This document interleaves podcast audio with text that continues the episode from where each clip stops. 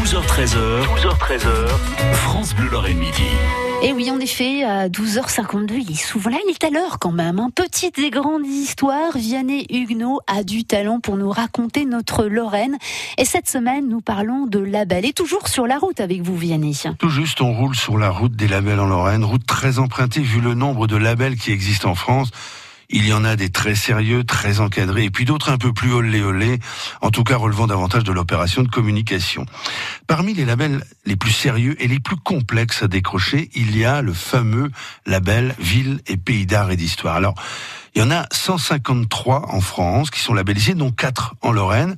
Et là, vous voyez, pas de jaloux, il y en a un par département. Lunéville en Meurthe-et-Moselle, c'est le plus récent, hein, ça date du 17 avril dernier. Et c'est la reconnaissance d'une forte valeur euh, du patrimoine qu'il soit matériel ou immatériel. C'est aussi bien le château et la magnifique église Saint-Jacques que des savoir-faire comme la broderie perlée. Pour la Moselle, c'est Metz, labellisé depuis 8 ans. Pour les Vosges, c'est le pays d'Épinal. Et le site labellisé depuis le plus longtemps en Lorraine, eh bien, c'est Bar-le-Duc en 2003. Il se dit que Longwy serait dans une démarche d'obtention. Longwy, qui n'est pas à la traîne en matière de label, elle possède celui des, villes et métiers d'art. Alors pour ce label, ce sont les villes qui très logiquement favorise les métiers d'art et développe le tourisme culturel ou par exemple euh, des actions en direction des scolaires telles que des visites d'ateliers d'art. C'est clair, beaucoup de villes recherchent l'obtention de labels. Pour certains maires, c'est une garantie offerte aux visiteurs garantie d'une qualité, d'une diversité de découvertes et de richesses. C'est aussi pour les villes un moyen d'être plus visible au niveau national et d'attirer l'attention et d'attirer de nouveaux visiteurs.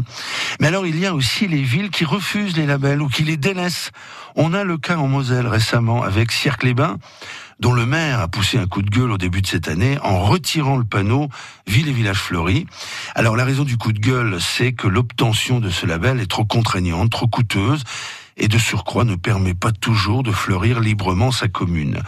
Cirque-les-Bains est une commune très joliment fleurie, tout comme Ucange, qui a décidé de suivre l'exemple de Cirque-les-Bains, le maire du camp signalant à cette occasion qu'il souhaitait créer un nouveau logo et un nouveau label des villes fleuries, un de plus.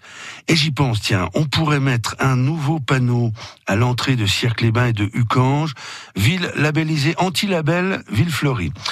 C'est un panneau qui pourrait être beaucoup plus efficace pour se distinguer qu'un panneau ville et village fleuris, que se partagent tout de même 4931 communes en France. Effectivement, merci beaucoup Vianney. Direction demain Béronne-les-Forbach, ville poète. Et oui, et puis euh, toutes les chroniques et les histoires de Vianney Huguenot, vous pouvez les réécouter, les podcaster sur francebleu.fr. 12h13h, 12h13h, France Bleu Lorraine Midi.